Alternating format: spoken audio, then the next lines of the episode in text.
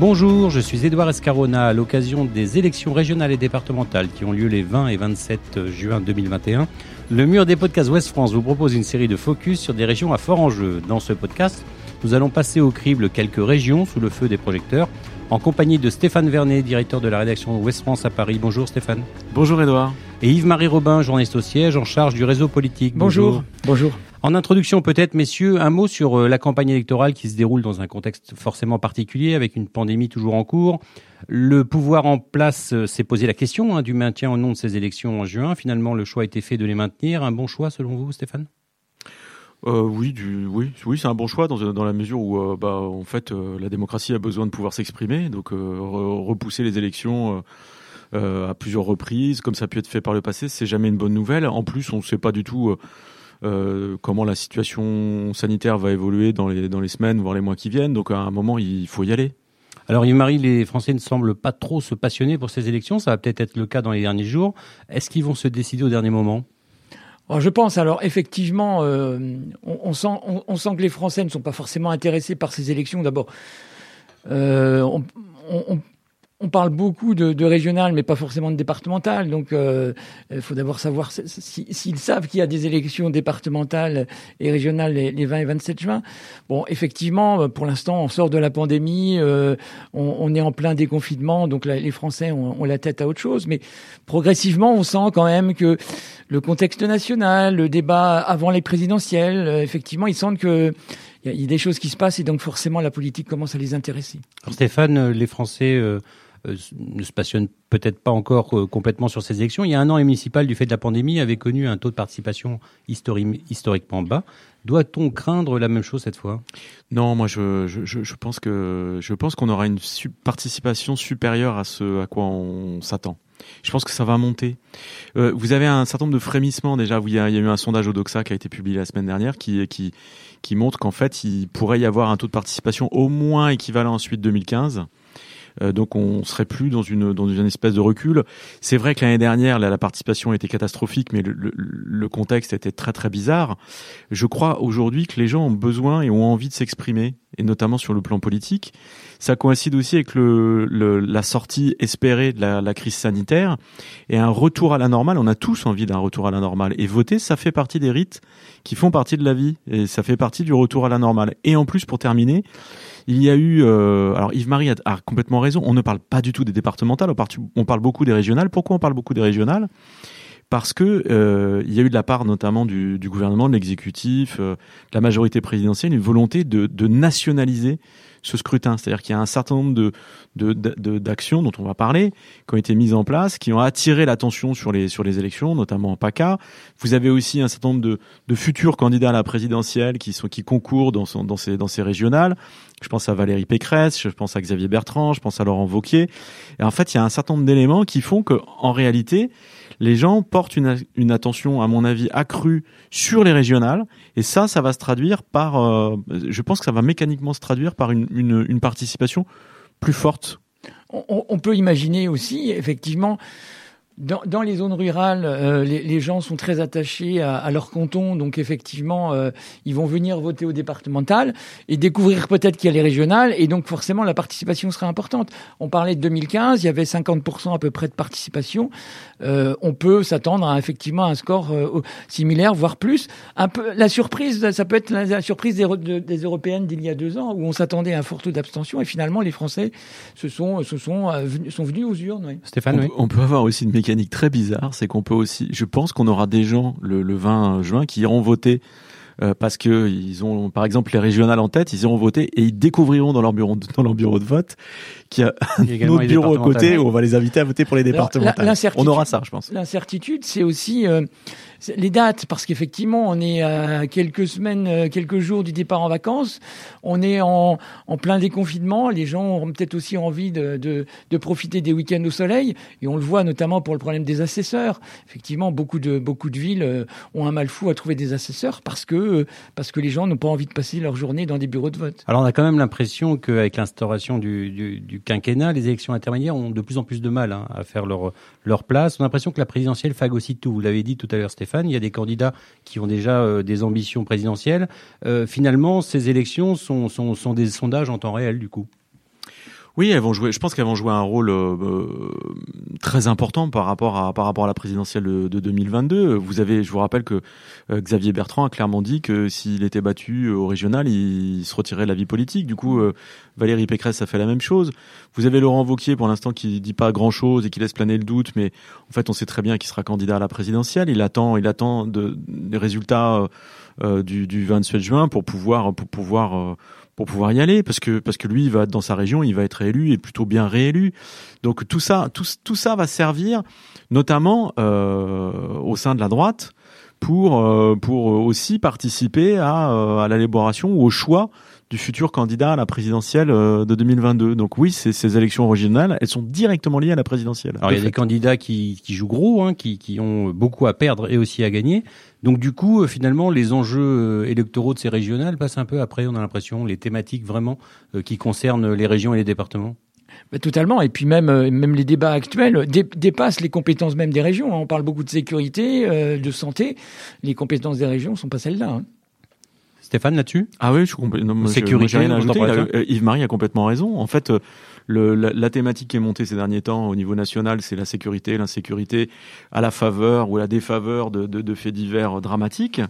Euh, c'est un, un sujet euh, qu'on nous promet euh, comme centrale pour, le, pour, pour la, la campagne présidentielle qui s'annonce.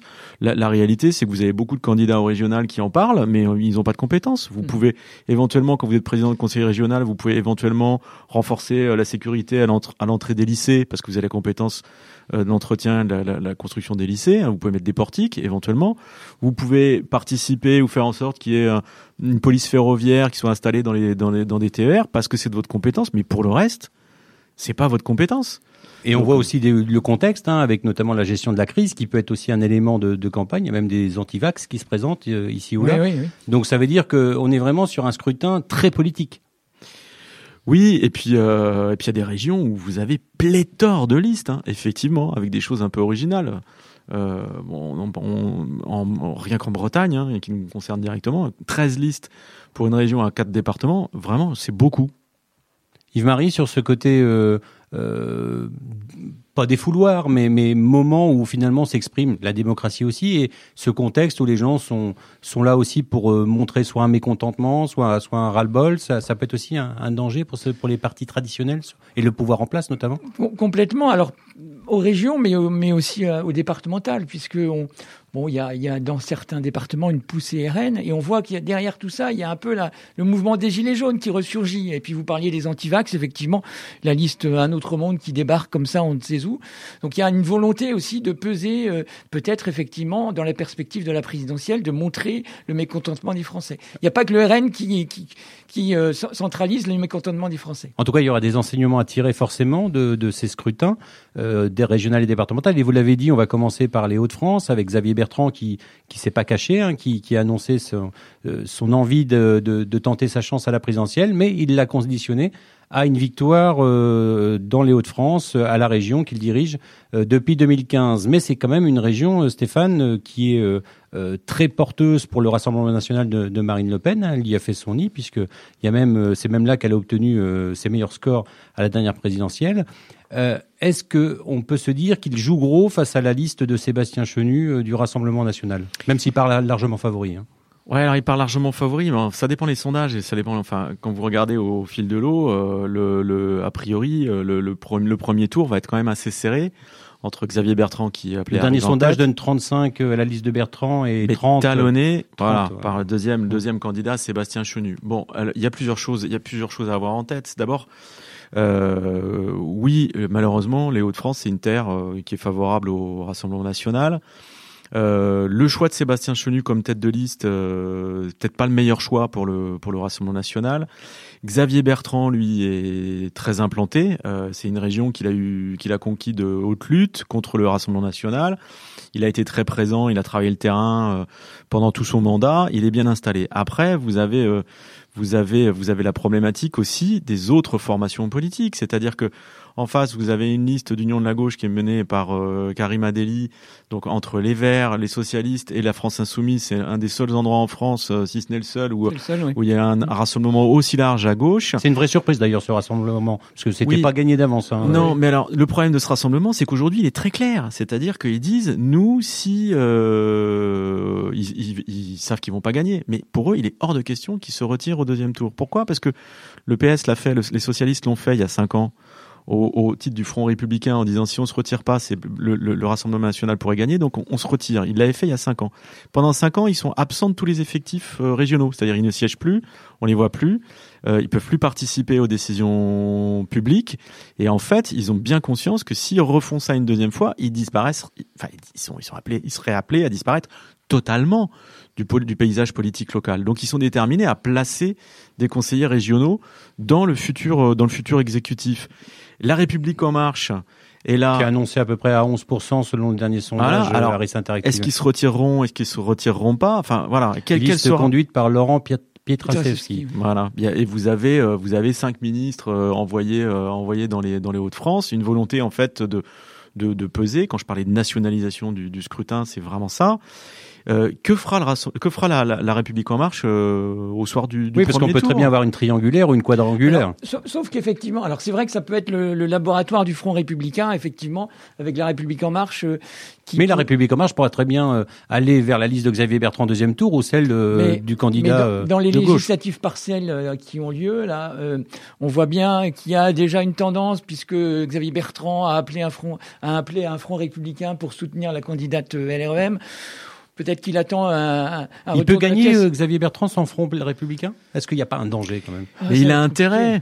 En fait, le danger, la, manœuvre, parce que c'est une manœuvre, la problématique de Xavier Bertrand dans les Hauts-de-France, c'est que lui, il faut qu'il il a besoin pour la présidentielle, il a besoin de gagner sans être redevable de quoi que ce soit à la République en marche. Or, tout le jeu de la République en marche, c'est pas de gagner la région, c'est de, mettre, ben voilà, c'est de mettre Xavier Bertrand dans une position où finalement la République en marche pourra dire bon bah il a gagné, mais c'est grâce à nous. Et donc sans nous, il peut pas gagner. Et ça, c'est c'est c'est le, le, but du jeu en fait, c'est de le mettre en, en difficulté. On est vraiment dans de la politique politicienne pour le coup. Si on poussait, il y a plusieurs manières de le faire. Si on poussait même le bouchon très très loin, on pourrait imaginer que la République en marche le laisse se débrouiller tout seul et, souhaiter la victoire du, Rassemblement national pour ne pas avoir euh, Xavier Bertrand en course pour la présidentielle. Est-ce qu'on peut aller jusqu'à ce scénario où la République en marche, sur des calculs très politiciens, irait jusqu'à euh, sacrifier une région Écoutez, en politique, tout est possible, même le pire. Moi, je, je, je, je, je, je, je pense qu'il, enfin, je, je, crains qu'au sein de, de, la République en marche, il y a un certain nombre de gens qui fassent des calculs très élaborés et qui, à mon avis, sont de très mauvais calculs. Parce que faire monter le Rassemblement national, c'est dangereux. Aujourd'hui, Marine Le Pen, elle peut très bien gagner la présidentielle l'année prochaine. Et, euh, et l'idée de faire monter le Rassemblement national pour être sûr d'avoir un, deuxième tour, euh, Emmanuel Macron, Marine Le Pen l'année prochaine, en se disant dans, un, dans, le, dans, le, dans le contexte d'un second tour en 2022, Emmanuel Macron, Marine Le Pen, c'est forcément Emmanuel Macron qui gagne. Je pense que c'est très dangereux. C'est une grossière erreur. Il y en a d'autres qui ont fait le même type de raisonnement, qui ont le même type de raisonnement, qui ont fait le même type de calcul dans le passé. Ça n'a pas toujours marché. Reprenez, reprenez la, le, le, le 80, le, le discours, euh, toute proportion gardée entre Giscard et, et Mitterrand. Giscard était persuadé que Mitterrand ne serait jamais élu parce que son programme soi-disant était inapplicable, parce que les Français voulaient pas des chars russes euh, sur les Champs-Élysées. Euh, Mitterrand avait atteint son plafond de verre et Giscard était tellement plus brillant que Mitterrand, il l'avait ratatiné en 74, il allait à nouveau en faire qu'une bouchée dans le débat de second tour en 81. Le résultat, c'est que Mitterrand a été élu. Et pourquoi Marine Le Pen n'y est pas allée elle-même, a laissé Sébastien Chenu Oh, parce que parce que elle a déjà, elle s'est déjà très très tôt déclarée pour la présidentielle, elle peut pas mener deux choix en même temps, hein, effectivement. Elle n'a pas voulu non plus euh, prendre le risque d'être battue à un an de la présidentielle. Mm.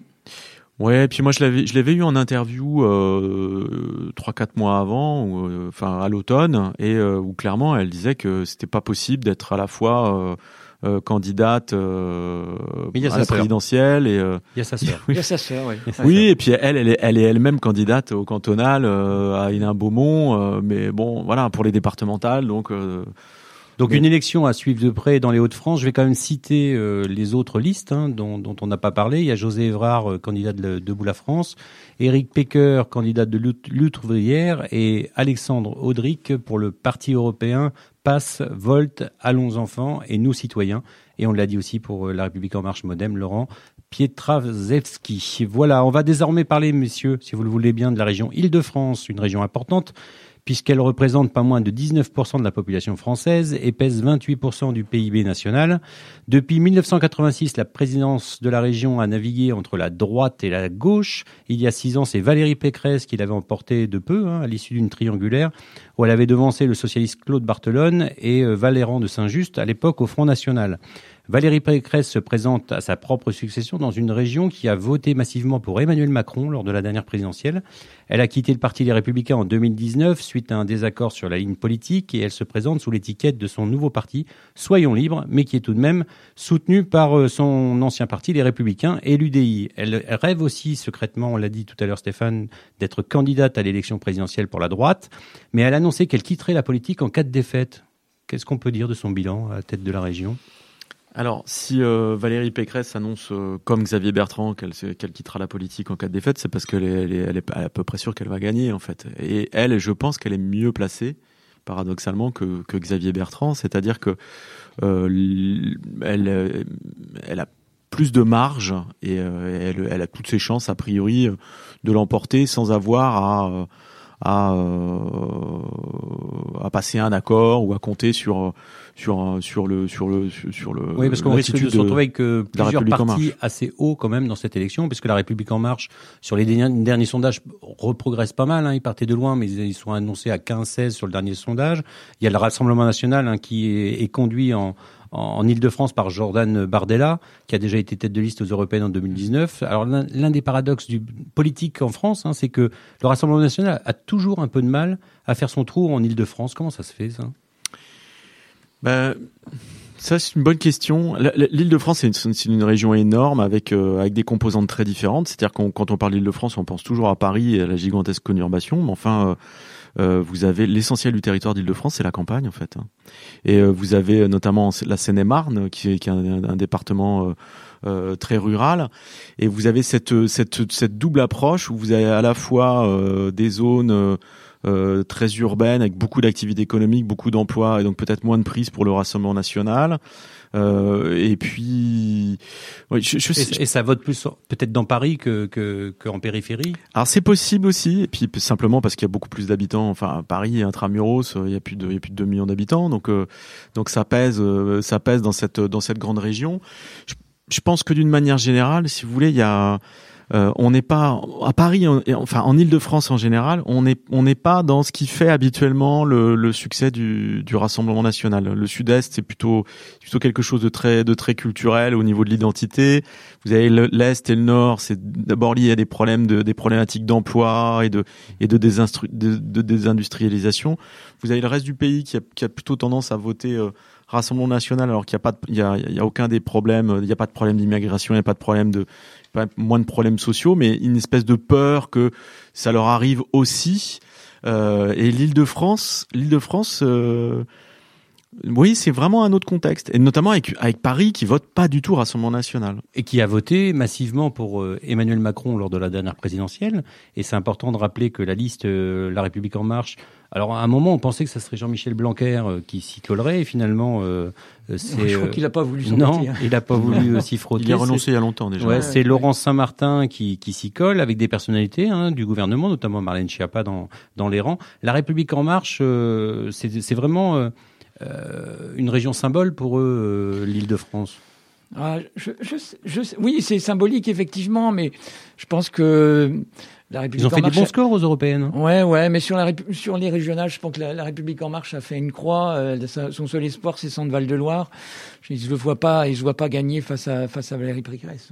Mais par contre, ils, peuvent, mais, ils peuvent aller au deuxième tour et permettre finalement une eh ben, victoire assez tranquille de Valérie Pécresse. Bon alors oui, ou c'est comme dans les Hauts-de-France, si vous voulez. Je pense que la stratégie du, de, de la République en marche, c'est de, c'est de, c'est de, de mettre un coin dans, dans de poser des, des, jalons dans ce paysage et éventuellement d'en kikiner ou de gêner un certain nombre de, de, de, de concurrents de poids pour la, pour la présidentielle.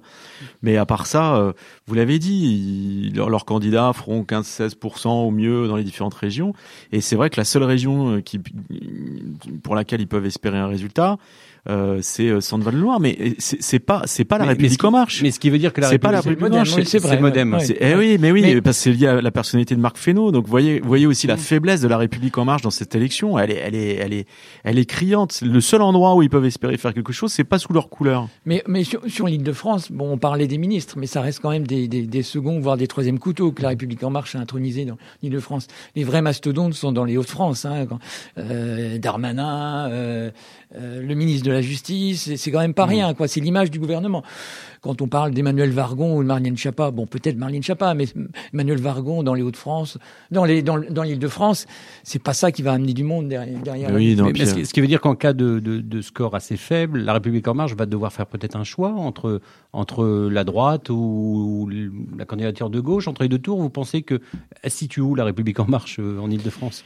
Non mais alors le, le, truc c'est que la République en marche peut, peut, faire des choix, mais je, je, pense que plus personne ne veut d'elle en fait. Le problème c'est que dans les jeux d'alliance, il y a plein d'endroits où euh, où, euh, où personne ne va vouloir s'allier avec la République en marche, ou alors où, c'est considéré un peu comme un baiser de la mort. C'est-à-dire que l'impopularité euh, euh de, de, du pouvoir actuel est telle que, euh, que vous avez quand même plein de gens qui qui n'auront pas du tout envie de faire alliance. En plus, je vous rappelle que ce système de d'appel, de, à voter, mmh. de report, ça marche, plus. Les gens, les gens, ils, ah, leur vote leur appartient en fait. il y a quand même un paradoxe. Hein. On parle de la République en marche, on parle de, de la candidature de Valérie Pécresse à droite, du Rassemblement national. C'est, on oublie que c'est une région qui a été tenue par la gauche euh, très longtemps, et la gauche, une fois de plus, avance complètement divisée. Alors il y a Audrey Pulvar, l'ancienne journaliste, qui est la candidate euh, investie par, euh, par le Parti socialiste et Place Publique. Il y a Julien Bayou, le secrétaire général d'Europe Écologie Les Verts, qui mène sa liste de son parti, soutenu par Benoît Hamon, l'ancien candidat du, Parti socialiste euh, à des élections présidentielles. Il y a Clémentine Autain, qui conduit la liste à France Insoumise avec le soutien du Parti communiste. Franchement, la gauche elle dirige la ville de Paris, par exemple. Euh, c'est ça qui est très paradoxal. Et là, on voit que c'est complètement dispersé. Ouais, mais vous voyez, ce qui est intéressant sur les trois personnalités que vous venez de citer, c'est que ces trois personnalités, donc euh, très médiatiques, mais aussi très clivantes, et euh, qui, à mon avis, sont totalement incompatibles. Elles, elles sont, elles se, elles s'entendent pas et elles, elles arriveront pas à se, elles arriveront pas à se. C'est quoi? C'est la guerre des égaux? C'est quoi? Bah moi, je pense qu'il y a de ça. Il y a puis et puis et puis, si vous voulez, il y a des choix je pense que les socialistes eux-mêmes euh, se sont posé la question de maintenir euh, l'investiture à Audrey Pulvar ou pas. Vous savez, il y a eu, il y a eu l'histoire de la, la, la déclaration qu'elle a faite sur les réunions euh, racisées non mixtes en disant que les, les, les blancs feraient mieux de se taire. C'est pas passé du tout, mais pas du tout au sein du au sein du PS. Oui, et puis il y a eu la passe d'armes avec Darmanin aussi. Alors ça, ça paradoxalement, enfin à mon avis, alors moi j'ai une lecture très particulière de cette passe d'armes avec Darmanin. Je pense que Gérald Darmanin, il sait très bien ce qu'il fait. Quand il, quand il, quand il menace Audrey Pulvar euh, euh, de de porter plainte euh, en diffamation contre elle, ça n'a aucun sens, c'est complètement débile. Il est quand même ministre de l'Intérieur, je pense qu'il sait ce qu'il fait. Le, le, le, le truc, c'est qu'il crée une polémique qui paradoxalement remet la candidate Pulvar alors, dans, la course, alors qu'elle était complètement dans les choux, plus personne n'en parlait. Là, elle revient sur le, sur le devant de la scène. C'est, c'est peut-être une manière aussi d'essayer de lui, permettre de gratter quelques points, en fait. Donc, donc, tous ces candidats, Clémentine Autain, Julien Bayou, ils comptent leur voix avant la présidentielle? Ils veulent savoir à peu près où se situe euh, leur réservoir en Ile-de-France? Pourquoi, pourquoi euh? C'est paradoxal pour Julien Bayou parce qu'effectivement, ils étaient sortis, ils étaient sortis de la, des municipales avec euh, regonflé, hein, parce qu'ils avaient gagné pas mal de villes. Et puis là ça, on ne parle plus trop des Verts, ça fait pchit un peu, on ne sait plus trop où ils, en sont. Alors effectivement, euh, c'est beaucoup la présidentielle avec euh, avec ce, ce, ce duel euh, annoncé Piol Piol Jadot. Bon, il y a, y a Sandrine Rousseau également, mais mais je pense qu'ils sont déjà partis dans la présidentielle et les régionales, ils savent très bien qu'ils ne vont pas ils vont pas faire grand chose. Donc ça veut dire que si je vous écoute, a priori Valérie Pécresse est plutôt à l'abri et ne devrait pas arrêter la politique. Moi, je pense qu'elle va passer la barre, oui, oui. Euh. Puis je pense que le PS a, a totalement euh, euh, décidé d'oublier l'île de France. Euh, le, le, PS cherche avant tout à garder ses, ses, bastions et va essayer de les garder. C'est pas sûr non plus. Et la vraie question, c'est est-ce qu'elle sera pas en position de force justement pour la présidentielle si elle gagne? Ben, euh, position de force, je sais pas, mais en bonne position, oui. C'est-à-dire que en réalité, ce qui va se passer, si vous voulez, à l'issue des, des, Mais elle est pas, elle est plus au républicain. Hein. Non, mais à l'issue de ces régionales, qu'est-ce qui va se passer? Il va se passer un truc très bête, c'est que, enfin, tout simple, c'est que la droite va devoir se se trouver enfin un candidat ou une candidate et très vite. Et ça, il n'y a, y a, y a, y a, pas 36 façons de le faire. C'est-à-dire qu'à un moment, on nous parlait d'un candidat naturel, il n'y en a pas, c'est pas vrai. Aucun des candidats potentiels ne s'impose. Euh, donc ça veut dire que euh, la, la, solution de raison, ce sera peut-être quand même de passer par une primaire, même s'il y en a plein qui qui veulent pas. Mais l'idée est en train de faire son chemin, parce qu'en l'absence de chef, les républicains, ça, il vous a pas échappé que ça part dans tous les sens. Il y a, il y a des initiatives bizarres, des prises de position, etc. Enfin, l'image qui est donnée, celle d'un parti, euh, d'une espèce de bateau ivre, qui a, qui a besoin de se recentrer autour d'une personnalité, d'un projet. Et donc, dès la fin des régionales, va se poser la question d'une primaire. Et Valérie Pécresse euh, en fera partie. Et cette primaire-là, elle, si elle s'organise, elle va s'organiser très vite, et elle s'organisera autour d'une demi-douzaine de clients, pas plus, dont Valérie Pécresse. Et ça, c'est ça le vrai, c'est peut-être ça le vrai point fort de Valérie Pécresse, parce que dans cet ensemble-là, a priori, euh, dans les dans les gens qui pourraient prétendre à, à incarner une candidature de la droite pour 2022, ce serait la seule femme. Et ça, c'est un, c'est un plus intéressant. C'est-à-dire que si vous avez euh, la droite qui présente euh, une candidate à la, à la présidence de, de la République, avec l'idée que la première présidente de la République française pourrait être, pour être, pour être Valérie Pécresse, pour être une candidate de droite, je pense que ça, ça, ça peut être un argument qui peut, qui peut, qui peut, qui peut avoir du poids. Ça peut sur, la, sur la primaire à droite, moi, je serais plus mesuré parce qu'effectivement, bon, on sent bien que c'est Bruno Retailleau qui est très fond des qui réclame une primaire. Xavier Bertrand s'est quand même présenté en disant qu'il ne voulait pas de primaire. Euh, Christian Jacob a toujours dit que la primaire, c'était pas son truc non plus. Euh, on peut imaginer effectivement plutôt un, choix entre Valérie Pécresse et Xavier Bertrand. L'un, euh, sera devant l'autre et ils travailleront, tous les deux travailleront ensemble. Primaire, je sais pas. Alors ça, ça effectivement, c'est l'idée du, binôme. Ce binôme-là est porté par une partie de la droite, mais moi, je peux vous dire qu'au lendemain des régionales, si le parti s'est pas déjà organisé pour organiser des primaires, je peux vous annoncer que Bruno Retailleau, Laurent Vauquier et Valérie Pécresse et Valérie Pécresse vont acclamer une primaire. Et Xavier Bertrand a dit qu'il participerait pas, il veut pas.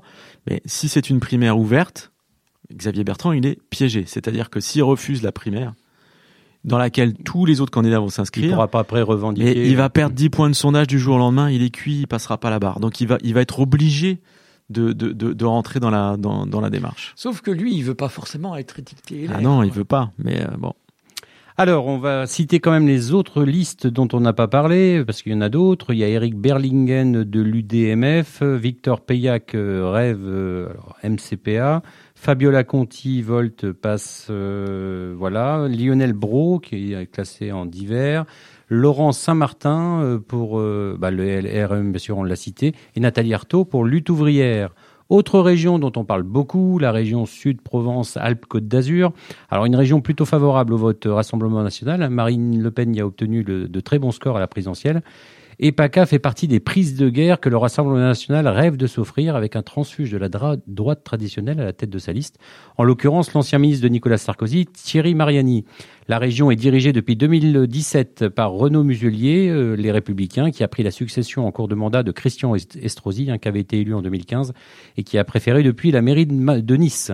Estrosi l'avait emporté au second tour à l'époque face à Marion Maréchal Le Pen. Là où déjà ça avait été serré avec, euh, Christophe Castaner, qui était à l'époque le candidat socialiste, qui avait choisi de se retirer hein, dans un front républicain pour euh, éviter que le Front national à l'époque ne, remporte cette région. Donc le Renaud Muselier, sans doute euh, un peu échaudé, euh, a réussi alors à faire l'union avec la République en marche, non sans mal, on va en parler, hein, aux grandes dames de certains dirigeants euh, les républicains, une alliance qui a entraîné notamment, il faut s'en rappeler, le, départ du Parti des républicains de Christian Estrosi et d'Hubert Falco, respectivement maire de Nice et de Toulon, qui étaient déjà eux aussi partisans de ce rapprochement, alors que Éric Ciotti, de son côté, par exemple, était plutôt contre. Cette affaire a forcément laissé des traces, Stéphane. Oh oui, oui, on en a beaucoup parlé.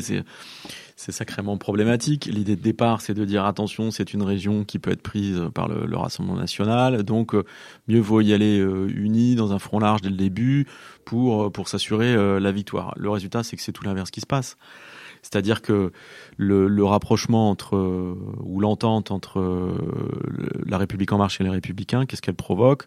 Une réaction de, de, de, colère, d'indignation euh, chez une partie des, des, électeurs de droite qui disent mais nous on, on ne supporte pas la République en marche, il est hors de question qu'on entre dans ce, dans ce jeu-là, et donc ils sont en train d'annoncer qu'ils vont reporter leur voix, soit ils, vont s'abstenir, c'est ce qu'ont pu dire notamment un certain nombre de figures politiques euh, LR de la région, mais vous en avez, vous avez un certain nombre d'électeurs qui disent carrément, bah, on votera, on votera Thierry Mariani, qui, qui, est, qui, est, bien placé pour faire la synthèse, parce que je vous rappelle qu'il a été, euh, qu'il a été ministre de Sarkozy, qu'il a été député, euh, euh, qu'il a longtemps été au Républicain, et donc pour beaucoup, euh, bah, finalement, il est compatible avec une, une, partie de la droite traditionnelle. Et le résultat de cette entente, c'est que au lieu de, au lieu de d'affirmer un front capable de battre et de, d'assurer les positions face au Rassemblement national dans la région, euh, bah, Thierry Mariani a fait un bon spectaculaire dans les dans les sondages au niveau des intentions de vote et c'est aujourd'hui c'est lui qui est en passe de remporter la région. C'est la, vraie chance du Rassemblement national. Parce, que les, les, électeurs voient que c'est une tambouille politicienne qui se joue avant le. Mais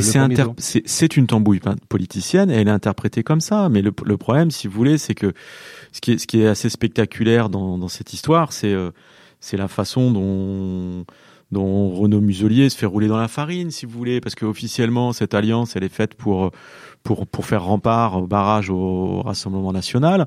En réalité, euh, c'est surtout une manœuvre de la République en marche pour casser la droite. Euh, euh, mais pas qu'au niveau local, au niveau national. Oui, parce que la République en, Marche, en faisant monter le Rassemblement national au passage, on en revient à ce qu'on disait tout à l'heure, et ça c'est très dangereux. Et la République en marche localement n'était pas forcément pour cette, cette ce rapprochement, parce qu'ils l'ont appris un peu depuis Paris. Il y avait une candidate qui euh, qui était Sophie Cluzel, la secrétaire d'État aux personnes handicapées. Donc effectivement, elle à un moment n'a pas voulu euh, lâcher prise, et puis elle a été contrainte de le faire, puisque donc c'est un, coup, un, mauvais coup effectivement en PACA, mais c'est un mauvais coup aussi interne, puisque une ministre qui découvre qu'on scelle une alliance avec le candidat LR, euh, c'est quand même très malvenu. Alors on rappelle, hein, je, le, disais tout à l'heure, qu'en 2015, Marion Maréchal Le Pen n'était pas passée si loin que ça. Elle avait terminé avec euh, plus de 45% des voix, ce qui est un record hein, pour euh, une liste du Front National dans une région. Euh, le Front républicain entre les deux tours avait finalement permis euh, de sauver la droite. Christophe Cataner s'était retiré. Là, on sent bien que c'est le moment jamais pour le Rassemblement national. tous les sondages le montrent. Hein. Au premier ou deuxième tour, c'est Thierry Mariani qui est en tête à mon avis, c'est euh, c'est la, la, première région que effectivement le, le RN va remporter. Avec un candidat très droite compatible aussi. C'est peut-être ça aussi qui rassure pas mal de d'électeurs de, de, qui seraient tentés pour. Euh, oui, compatible de la droite de la droite. Oui, effectivement, euh, quand on voit bien Eric Ciotti, euh, Nadine Morano, effectivement, c'est cette tendance-là. C'est pas forcément la, la, droite de Christian Jacob qui qui, qui défend Renaud Muselier après avoir géré le conflit.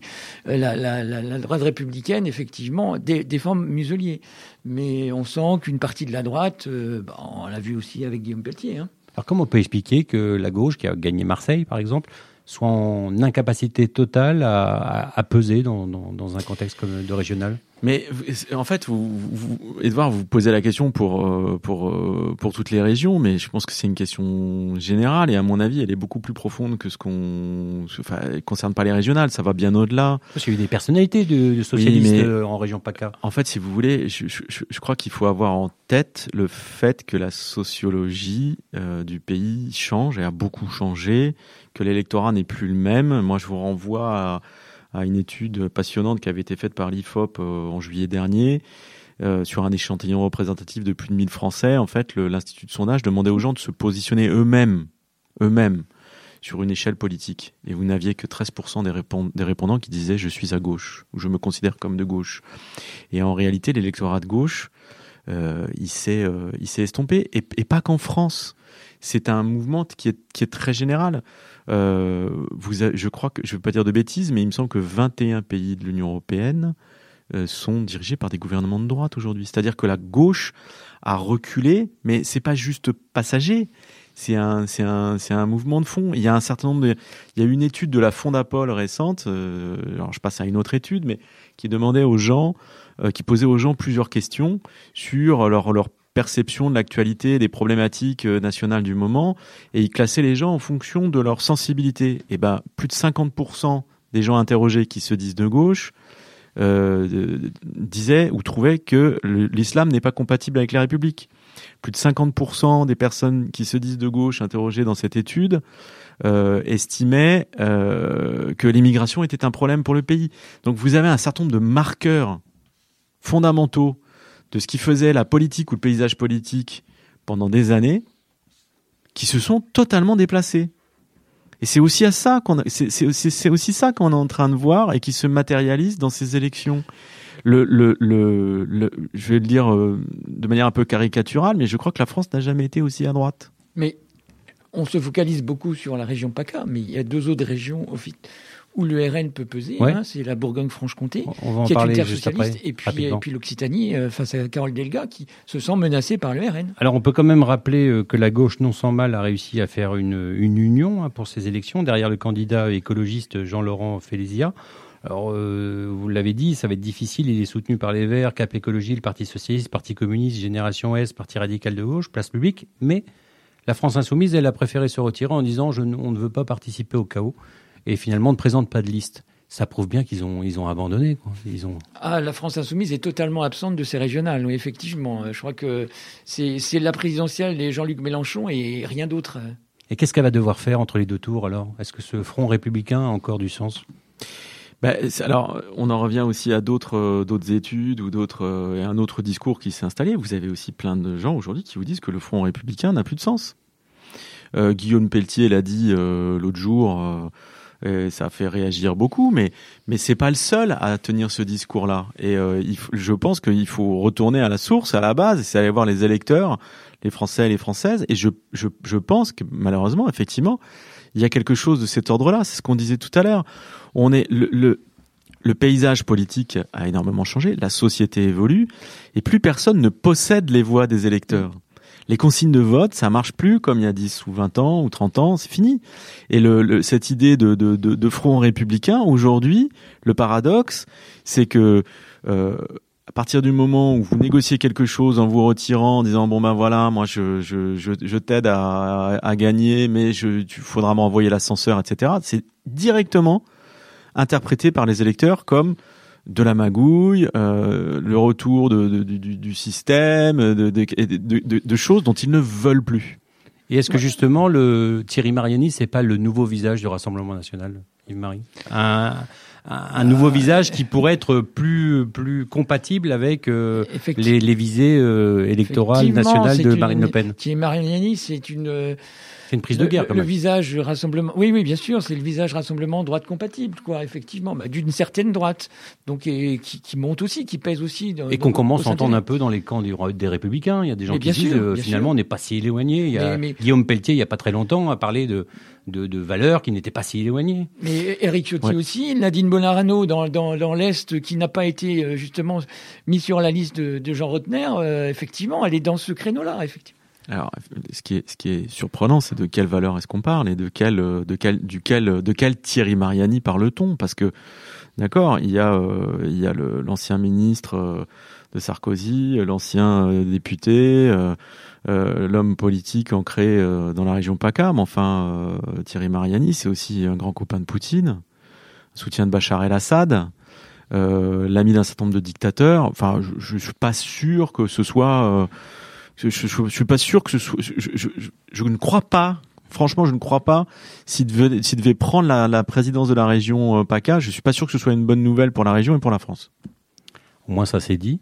On va quand même donner les autres listes de cette élection hein, dont on n'a pas parlé. Isabelle Bonnet, lutte ouvrière, Michael Vicenzi, classé en divers, Jean-Marc Governatori qui est qui se présente avec un parti qui s'appelle l'écologie au centre, Valérie Lopiès, alors là, c'est une liste qui a un nom euh, assez étonnant. Zou, la liste qui vous débarrasse du système. Ah. Donc euh, voilà, Noël Chuisano, pardon, Rassemblement de la droite républicaine, et Hervé Guerrera pour euh, Oui la Provence. Alors on suivra cette élection qui aura effectivement, je pense que beaucoup de regards seront tournés vers la région PACA. Très rapidement, pour, pour terminer, vous l'avez dit, euh, Yves-Marie, il y a d'autres régions hein, où, dont on parle moins parce qu'elles sont peut-être moins médiatisées, mais qui sont aussi euh, euh, assez, assez serrées et que le Rassemblement national pourrait finalement réussir à, à, gagner des régions qu'on n'attend pas. Et vous avez cité la région Rhône-Alpes-Auvergne, où là, Laurent Vauquier des Républicains part plutôt favori quand même. Ouais, alors effectivement, ça reste, ça reste des régions où effectivement le Laurent Vauquier va, devrait gagner les régions un peu plus mitigées. Le centre Val-de-Loire. Hein. Le centre Val-de-Loire, c'est la chance de la République en marche, mais c'est pas sûr. Enfin, la République en marche associée au MoDem. La gauche l'avait emporté en centre Val-de-Loire en 2015 avec François Bonneau, mais à l'issue d'une triangulaire très très très serrée. Et là, on voit bien que face à une gauche et une droite divisée, euh, une absence de front républicain sans doute, parce que ça n'a pas l'air d'être euh, la grande ambiance, bah, franchement, ça, ça pourrait basculer dans le giron du, du, Rassemblement national. alors pour que Marc Fesneau gagne, il faut qu'il s'allie, à je pense, aux Républicains. C'est la seule solution. Ils sont condamnés à une alliance. Ouais. Mais euh, en fait, le, Rassemblement national est conduit par un quasi inconnu en, région euh, Centre-Val de Loire. Euh, mais il est promis un premier tour brillant. En fait, il va être très haut. les sondages le donnent très haut. Le, mais euh, le, système est toujours la mécanique est toujours la même, c'est-à-dire que le Rassemblement national euh, peut faire des très bons scores au premier tour, mais ils n'ont pas de réserve de voix. C'est le, le, plafond de verre. D'où toute la fameuse discussion autour du Front républicain, des ententes de, des, attentes, des ententes de deuxième tour, etc. Enfin. Voilà. Mais c'est un peu le cas en Occitanie aussi avec euh, Delga qui a besoin de ce front républicain aussi. mais juste, juste pour terminer sur la centre Val-de-Loire, je disais tout à l'heure qu'en fait personne veut s'allier avec la République en marche, c'est un vrai problème. Euh, on a vu euh, l'année dernière au municipal que partout les, les républicains ont voulu s'allier à, avec la République en marche, soi-disant pour pour gagner, pour créer une dynamique. Ils, ils, ont pris une déculottée à chaque fois ça a été ça a été une contre-performance. Là, le, le cas de Centre-Val-de-Loire est intéressant parce qu'encore une fois, Marc Fesneau, il n'est pas République en marche il est modem. Et là, il est parfaitement compatible dans le cas d'une alliance. Euh, je pense que ça peut être assez facile pour Marc Fesneau et, euh, et, et, son et son et son équivalent euh, et comment, républicain de, de s'entendre dans une logique de deuxième tour. Et là où là où c'est pas comment la majorité présidentielle, comment le, le, le, le, président de la République Emmanuel Macron et même le gouvernement, comment ils vont percevoir justement le fait que le Rassemblement national ne va pas peser dans une élection comme ça? C'est quand même un échec pour eux aussi, quand même, non? Où ils se sont complètement abolis des, partis politiques en disant de toute façon la présidentielle c'est autre chose, euh, qu'un parti finalement ça ne sert pas à grand chose. Ah, moi, je crois que je crois que toute l'énergie et l'attention d'Emmanuel Macron elle est tournée vers sa réélection en, en 2022. Et c'est ce que j'évoquais tout à l'heure. Je pense que ce qui pose question et ce qui pose problème et qui potentiellement est dangereux, j'insiste, c'est l'idée que euh, finalement faire monter le Rassemblement national euh, dans différents secteurs, etc. un peu. Mais bien sûr que c'est jouer avec le feu, c'est très dangereux. Et je pense que part du principe que c'est quelque chose qui peut les servir à installer, à radicaliser le, le, le paysage politique et à installer et à confirmer le bloc, euh, le duel euh, Macron Le Pen. Ça fait dépasser que deux têtes en fait. Il faut, il faut se rappeler oui, Mais c'est dangereux. Je pense qu'il se, je pense qu'il se trompe. Mais il faut se rappeler que la République en marche, euh, c'est, c'est, c'est, repose sur sur rien ou pas grand chose. Il y a, ça peut, il y a très peu de militants. Euh, on a vu la déculottée qu'ils ont prise à, au municipal. Ils la prendront au régional, ils la prendront au départemental. Effectivement, il y a, qu'un seul homme, c'est, c'est Macron. Ça, son avantage, c'est qu'il n'y a pas grand chose autour non plus. Ah, non, ni à gauche ni à droite. Effectivement. Oui. Donc il y a cette force-là, c'est qu'en fait sur sa personne à lui, il se sent euh, la possibilité mm. finalement de, de, rafler la mise euh, uniquement sur son nom. Mais si ce, si ce scénario se confirme, on arrive quand même à quelque chose de très très problématique et d'hallucinant. Enfin, regardez, euh, vous avez euh, un Jean-Luc Mélenchon qui dit qu'il n'y a qu'une élection qui compte, c'est la, c'est la présidentielle. Vous l'avez dit très bien, Edouard, tout à l'heure, il y a des endroits où la France insoumise fait complètement l'impasse. En fait, ils sont tamponnes, ils ne visent que la présidentielle. Euh, le, Emmanuel Macron ne vise que la présidentielle. Marine Le Pen, en réalité, le Rassemblement national ne, vise que la présidentielle. Et le paradoxe, c'est que finalement, on va avoir l'année prochaine, on peut très bien se retrouver dans un deuxième tour entre la République en marche et le, le Rassemblement national, c'est ce que tout le monde nous annonce, alors qu'ils ont perdu toutes les élections intermédiaires. Je veux dire, c'est le Parti socialiste, enfin c'est dans l'ordre, c'est les Républicains et les socialistes qui ont gagné les municipales, c'est ça la vérité. Je vous rappelle quand même que les, les, républicains ont raflé plus de la moitié des villes de, de, de plus de 9000 habitants. C'est eux qui ont gagné les municipales. Les socialistes ont, ont fait l'essentiel du reste. Euh, pour les départementales et les régionales, il va se passer la même chose. C'est-à-dire que l'essentiel de ces exécutifs vont être aux mains euh, euh, de, socialistes ou de, républicains. Or, vous voyez que la France, en fait, dans ses territoires, hein, pour reprendre un mot très à la mode à Paris, les territoires, eh ben, elle vote soit euh, républicain, soit socialiste dans des structures, les deux grands anciens partis de gouvernement. Or, la présidentielle se jouerait entre deux partis, le Rassemblement national et la République en marche, qui, qui n'ont aucune assise, qui ne gagnent pas des élections locales il y a quand même quelque chose qui va pas. Quoi. Et, on le voit déjà sur les régionales, hein, puisque effectivement sur les, les 13 régions métropolitaines, euh, il y en a, euh, je crois, il y en a 7 euh, chez LR et 5 au PS. Il y a le cas de la Corse qui est un peu particulier. Donc on voit effectivement que c'est ce, ce, ce, bipartisme existe, mais mais n'existe plus au niveau national. Alors, il y a souvent aussi une prime au sortant, et j'aimerais bien terminer là-dessus. Il y a une personnalité qu'on a vu émerger ces, ces dernières semaines avec la crise du Covid, c'est Jean Rotner, le président de la, de la région Grand Est il s'est fait connaître à le, du, du grand public, hein, parce que les gens ne le connaissaient pas forcément. Il a pris des positions souvent critiques hein, contre le gouvernement. S'il se fait élire, est-ce que c'est pas une des personnalités qui va émerger euh, dans son camp à droite S'il se fait réélire, parce qu'il est déjà le président. Oui, c'est se fait réélire. Effectivement, on l'a vu beaucoup parce que, mais bon, d'abord effectivement, l'est a été euh, a été très touché par le Covid, euh, médecin, donc effectivement, il a fait il a fait entendre sa voix. Effectivement, c'est euh, il pourrait, il pourrait être Macron compatible. Hein. C'est d'ailleurs euh, ce que lui reproche Nadine Morano, euh, effectivement, de l'avoir écarté au profit, pour, pourquoi pas, d'alliance avec la République en marche. Ouais.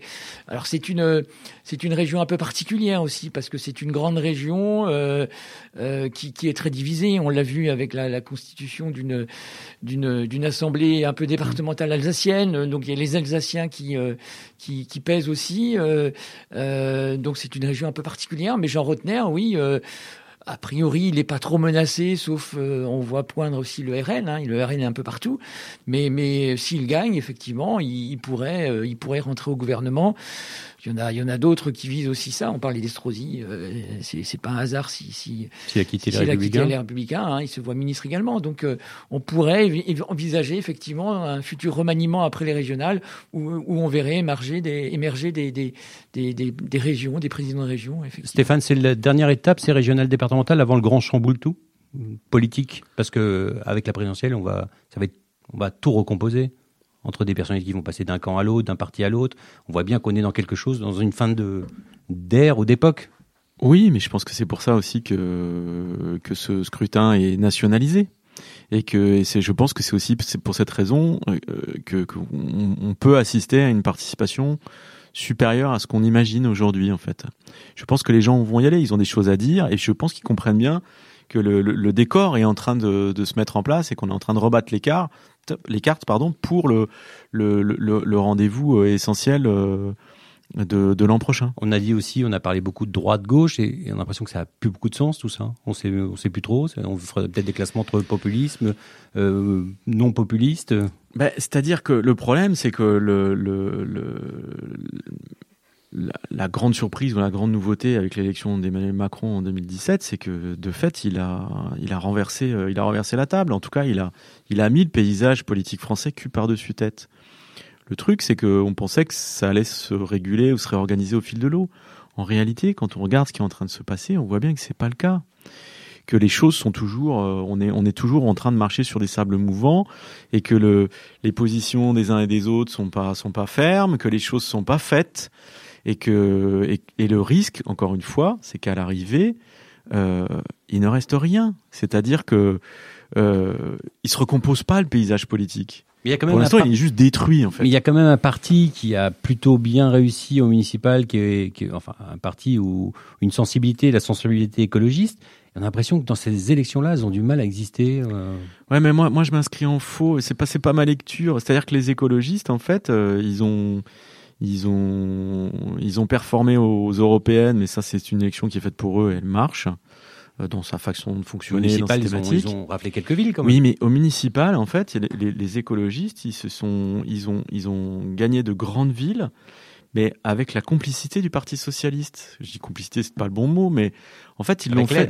Oui, mmh. ils l'ont fait là où le, ils ont gagné là où les, les, les, socialistes les ont confortés ou les ont, les ont aidés. Oui, mais on a l'impression qu'ils n'ont pas pris pour autant. Euh, le pouvoir. C'est-à-dire qu'ils auraient pu prendre la main sur une gauche euh, un peu perdue avec un parti socialiste un peu perdu. on a l'impression qu'ils sont repartis à ce qu'ils savent faire, s'isoler. Le problème, c'est que quand on a vu effectivement le score des Verts au, municipal, tout le monde s'est mis à faire de l'écologie.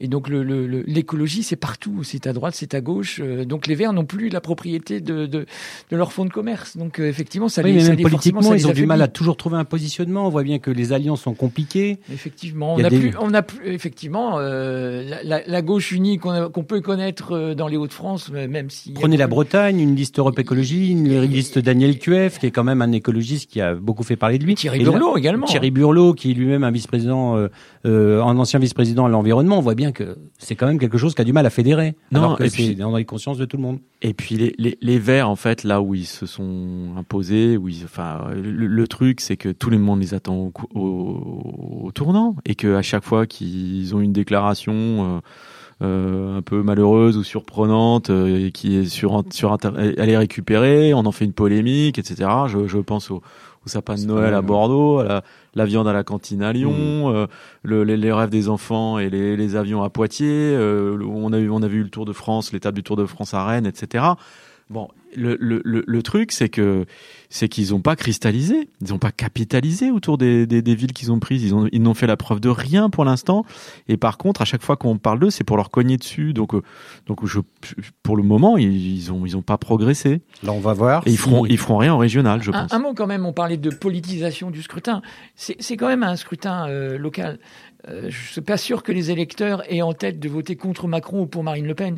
Ils vont voter d'abord pour leur région, c'est important aussi. Mais c'est comme ça qu'on l'analysera. Oui, malheureusement, oui, mais parce que c'est une, c'est peut-être un, tropisme parisien, un tropisme national, mais ça reste. Je suis pas sûr que les électeurs euh, pensent d'abord à, Macron et à Le Pen. Ils vont voient d'abord l'intérêt de leur région quand ils vont aller mettre leur bulletin. Dans et c'est d'ailleurs une des particularités, c'est que les gens qui vont voter sont souvent des gens qui sont habitués à aller voter. Ils votent beaucoup par réflexe. Hein, quand ils sont d'un camp, ils prennent le, ils prennent le bulletin et ils, ils savent même pas qui est candidat. C'est-à-dire qu'ils ont voté socialiste toute leur vie, ils ont voté euh, à droite toute leur vie. Et il y a, y a, aussi ça. Hein. On n'est pas sûr qu'il y ait beaucoup de surprises d'ailleurs dans, ce, dans ce, cette élection. Non, il y aura une primo sortant effectivement. Alors après, je pense que le, le, le côté je vote pour quelqu'un que je connais, qui me représente bien, etc. Il sera marqué au départemental parce que dans les dans les, dans les cantons, c'est un peu comme ma mère, ils sont connus un peu. Oui. Ouais. Là, oui. Par contre, sur les régionales, effectivement, il y a le il y a l'étiquette l'étiquette euh, politique compte euh, compte encore quand même. Et sur une élection comme celle-là, c'est le vote contestataire qui va être important. C'est-à-dire, c'est savoir si après pratiquement un an de, de pandémie, le, les gilets jaunes avant, c'est où en est l'état de colère du pays. Quoi. En fait, il y aura les deux. C'est-à-dire que moi, je pense qu'une partie de l'électorat va se va se mobiliser, va être légitime, très légitimiste. C'est-à-dire qu'on soutient le, le, président sortant. Euh, il a bien défendu les intérêts de la région. le mec ou la nana est bien, on y va.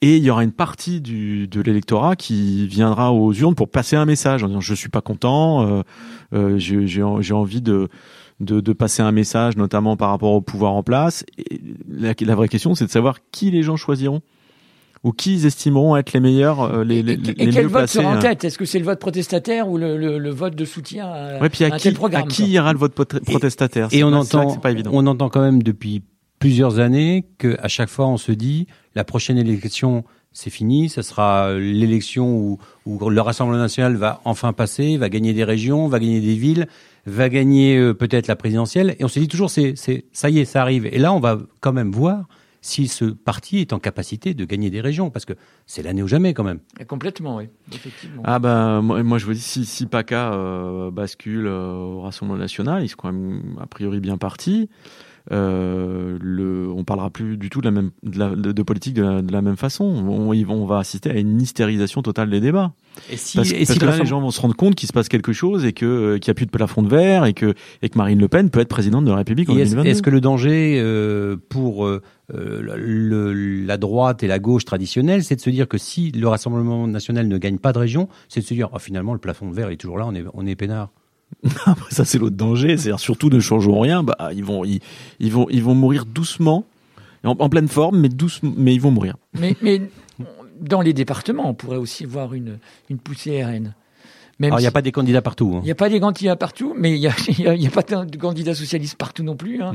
Euh, Ils ont du mal à trouver des candidats. Effectivement, euh, le RN pourrait être largement euh, nombreux au, au, Parce que c'est des élections, enfin c'est des, des, des, collectivités des, des, où il n'y a quasiment pas d'élus, un hein, Rassemblement national dans les conseils non, non, départementaux. Mais, mais, alors, ce qui est paradoxal pour les départementales, c'est que les, les, candidats RN ne font pas campagne, on les connaît pas, on voit leurs affiches.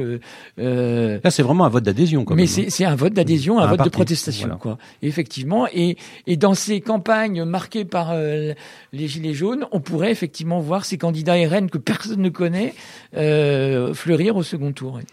Ben merci beaucoup, messieurs. On va suivre euh, la campagne sur le site internet ouestfrance.fr et dans le journal euh, Ouest France. Et puis, on se donne rendez-vous peut-être euh, au moment des élections pour débriefer tout ça. Merci, à bientôt. Retrouvez cet épisode ainsi que nos autres productions sur le mur des podcasts et aussi sur notre application Ouest France. N'hésitez pas à nous mettre 5 étoiles si vous avez aimé ce programme.